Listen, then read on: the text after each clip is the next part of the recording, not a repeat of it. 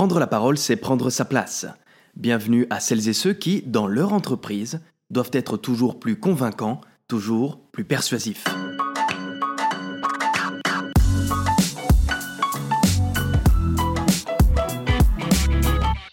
Connaissez-vous dans votre entourage des amis, des proches qui sont convaincus du bien fondé de l'écologie mais pas encore prêts à s'engager en son nom? Si vous êtes comme moi, si vous êtes dans mon cas, alors oui, vous en connaissez. Des gens qui, lors d'un débat, seront capables de transmettre et de recevoir des arguments en faveur de l'écologie, mais lorsqu'il s'agira de trier ses déchets, lorsqu'il s'agira de prendre sa bicyclette pour se rendre sur son lieu de travail, lorsqu'il s'agira de moins consommer, les actes ne suivront pas. Pourquoi? C'est la différence entre être convaincu et être persuadé. L'art de la conviction fait appel à un raisonnement intellectuel. L'art de la persuasion, lui, fait appel à un raisonnement émotionnel. C'est pour cela que vous serez capable de rejoindre intellectuellement des causes, parce que vous serez en phase, en accord avec ces dernières, mais que vous n'allez pas nécessairement, systématiquement, vous engager en faveur de ces dernières, en faveur de ces causes. Ce n'est pas parce qu'une entreprise propose des bons produits, des bons services, que vous allez automatiquement acheter ces derniers. Ce n'est pas parce qu'une cause vaut la peine d'être défendue que vous allez la défendre. Ici se trouve la différence essentielle entre la conviction et la persuasion. Vous serez convaincu, intellectuellement votre raisonnement sera en phase, mais vos actes ne suivront pas. Alors comment? Comment essayer de rattacher l'intellectuel aux émotions. Comment pouvoir convaincre un investisseur?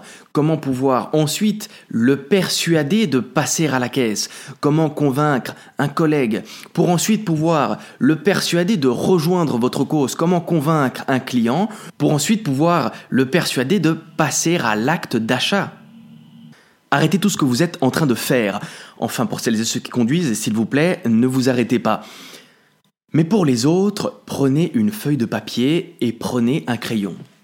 Vous allez venir écrire sur cette feuille toutes ces données techniques, toutes ces caractéristiques techniques. Son épaisseur, sa couleur, sa taille, son toucher, le grammage, etc. Toutes les données, toutes les caractéristiques techniques de cette feuille. Votre travail maintenant est très simple et c'est ce premier travail qu'il faudra faire si vous voulez vous rapprocher de l'art de convaincre puis de l'art de persuader. Prenez une caractéristique technique et vous cherchez son penchant en bénéfice. Vous contrebalancez cette caractéristique technique en bénéfice. Je vous donne un exemple. Si cette feuille est extrêmement blanche, c'est-à-dire qu'il ne s'agit pas de papier recyclé, mais d'un papier de grande qualité, au lieu de dire qu'elle est très blanche, vous allez pouvoir contrebalancer cela en bénéfice pour l'utilisateur. Cette feuille fera ressortir de la meilleure des manières chacune de vos couleurs.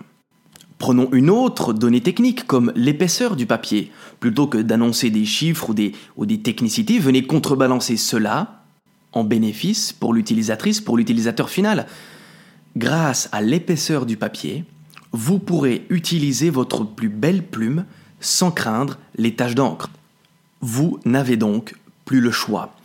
Après l'écoute de ce podcast, vous n'avez plus le choix, je suis désolé de vous le dire de manière si euh, abrupte, vous n'avez plus le choix. Vous allez devoir, lors de vos animations de séance, lorsque vous allez transmettre des informations à vos collaboratrices, vos collaborateurs, lorsque vous allez devoir négocier, lorsque vous allez devoir vendre des produits et des services, vous n'avez plus le choix vous devrez prendre en considération l'existence d'un monde de la conviction ainsi que celui de la persuasion. Vous devrez avoir un argumentaire qui fera euh, évoluer le raisonnement de votre interlocuteur pour au final qu'il puisse se dire je suis d'accord, pas d'accord avec vous, intellectuellement je vous rejoins ou je ne vous rejoins pas, mais vous devrez aussi avoir ce pan émotionnel qui donnera envie à celle ou celui qui vous écoute de passer à l'acte. Nous ne parlons jamais d'achat coup de cerveau dans la vie, mais bel et bien d'achat coup de cœur. Une fois que vous êtes convaincu, une fois que vous avez calculé tous les paramètres, il s'agit bien de passer à l'acte.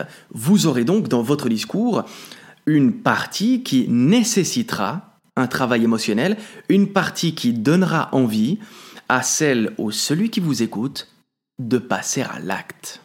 Passer à l'acte, voici ce que je vous demande maintenant. Je m'imagine être en face de vous, je m'imagine vous regarder dans le blanc des yeux, et je vous demande de passer à l'acte comme je demande à mes clients, à mes étudiants de passer à l'acte. Prenez une feuille, prenez un crayon et venez inscrire les données techniques de votre entreprise, de votre produit, de votre service, du changement que vous souhaitez inculquer dans votre entité.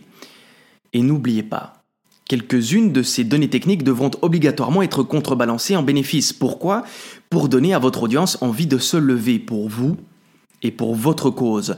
Ne soyez pas aussi gourmand que cela, n'espérez pas obtenir quelque chose de votre public si vous ne lui donnez pas envie d'agir. Mesdames et messieurs, ne l'oubliez pas, prendre la parole, c'est prendre sa place.